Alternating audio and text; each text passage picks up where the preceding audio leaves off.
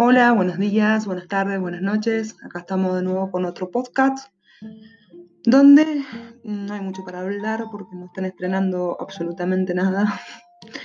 No hay nuevas películas, no hay nuevas series, o al menos algo mm, para sugerir realmente que sea de calidad. Debido al estado de pandemia que estamos, obviamente no hay estrenos este, importantes o interesantes. Así que como están haciendo básicamente todos, vamos a hablar de películas más viejas.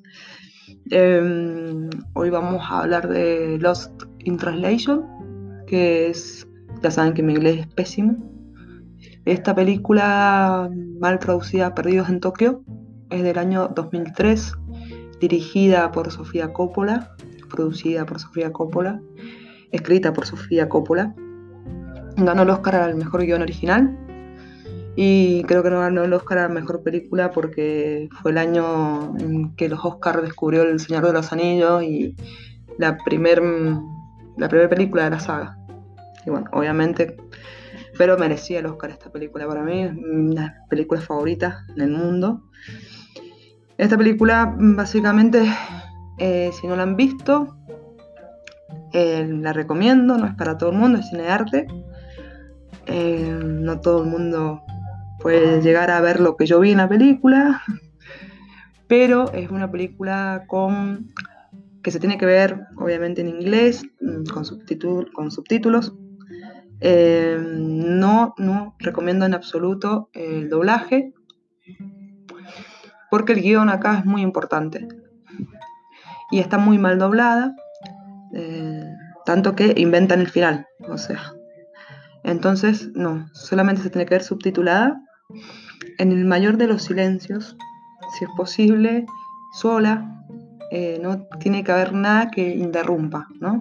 Uno se tiene que sentarse en el sillón y disfrutar de esta película porque los protagonistas, eh, Scarlett Johansson y... Mm, no me va a salir el nombre de la hora y me muero. Bill Murray, ahí está.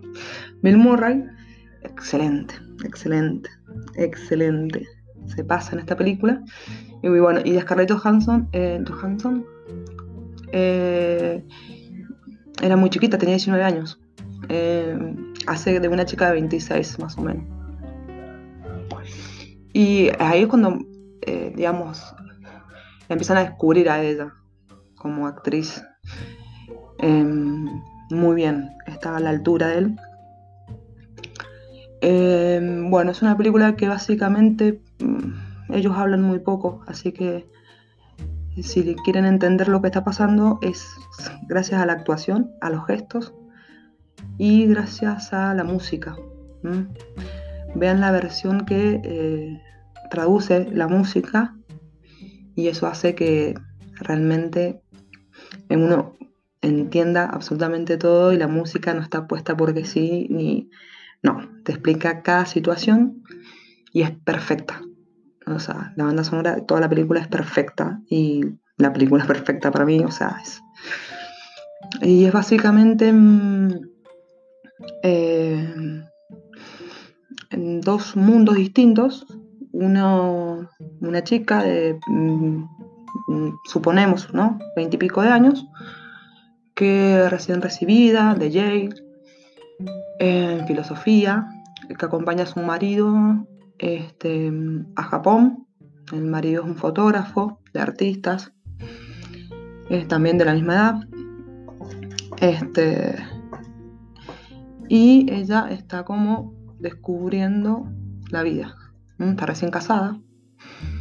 No sabe ni con quién se casó, ve que el marido es un boludo total.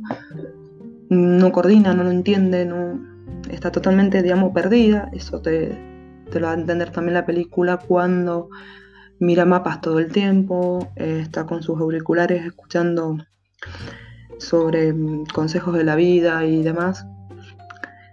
Y después em, lo tenemos a él, que él es un actor de Hollywood, que este, mm, bueno, en sus propias películas es muy buena. Eh, que viene de regreso, o sea, digamos, de unos 60 años, que viene de vuelta ya y como que él todo ya lo vivió. Entonces, como que él no, espera ninguna sorpresa ni nada en la vida porque él ya vivió todo. Él ya está casado, ya tiene hijos. Este, mm, la mujer mm, magníficamente interpretada, vaya a saber por quién, porque nunca la vemos, gracias a Dios. Pero sí suena el teléfono todo el tiempo. Y con la voz y con lo que habla ya, ya nos imaginamos lo que es la mujer. Así que todo el crédito a quien hizo la voz este, de la esposa de él, muy bueno. Y no hace falta saber más nada.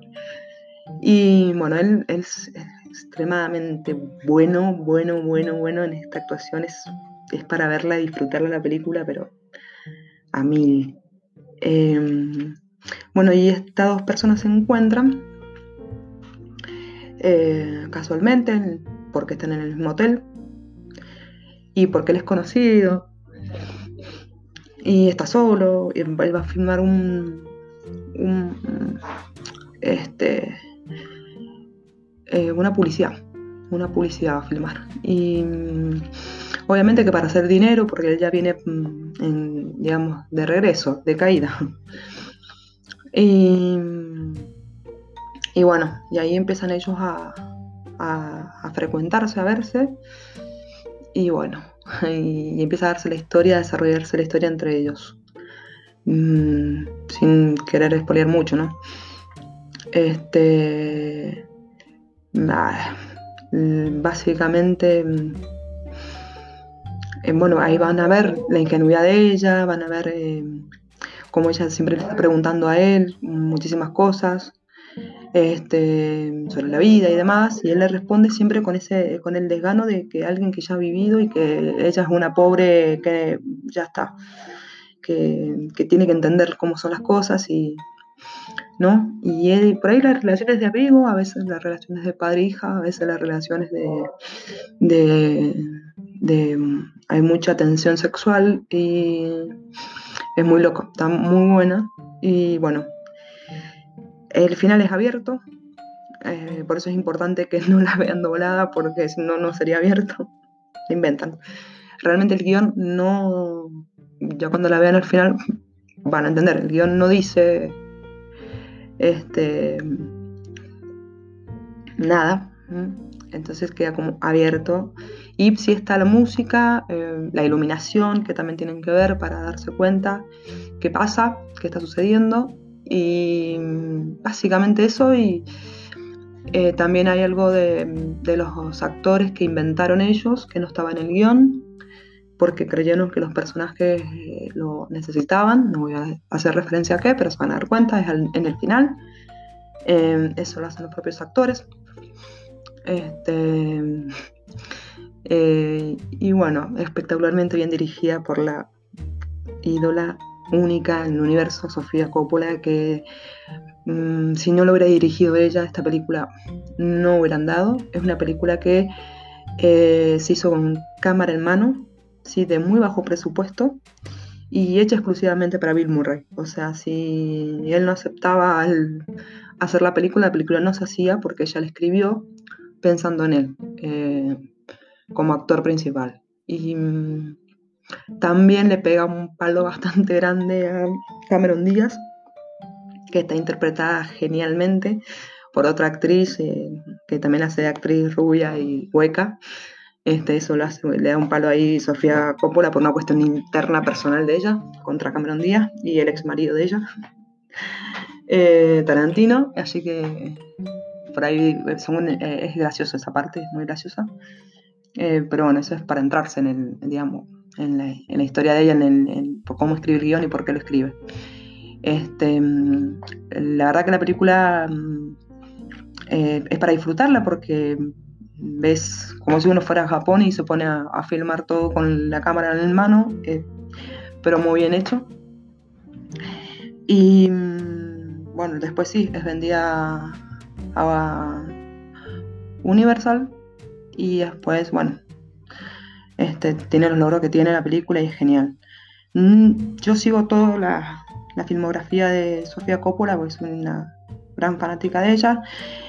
Eh, sabemos que las películas de ella son lentas y, son así. Eh, este, para, eh, disfrutar e interpretar. Hay, hay, películas que no las recomiendo o que, bueno, uno cuando ya entra en el mundo de, de, Sofía Coppola es como que uno ya sabe qué espera, qué puede esperar de las películas de ella. Yo creo que toda su filmografía ha sido esta la mejor y que no se ha podido superar a ella misma, al menos hasta ahora, ¿no es cierto? Eh, y creo que es, sí, en definitiva la mejor película que, ha hecho. Así que se las recomiendo, vayan a verla, eh, espero que la puedan disfrutar y, este, y nos comenten, como siempre, este, pueden dejar los comentarios, eh, estamos en YouTube y estamos en podcast, estamos en en iVoox, en, bueno, en todas las eh, plataformas, gracias a Anchor.fm. Eh, y si no, también nos pueden mandar un mail a cotillando sobre series y etcétera, arroba gmail.com, que ahí leemos todos los que nos mandan y, y bueno, respondemos y haremos también un podcast eh, especial para responder ahí todo lo que nos van eh, comentando y criticando y etcétera. Muchísimas gracias por estar ahí.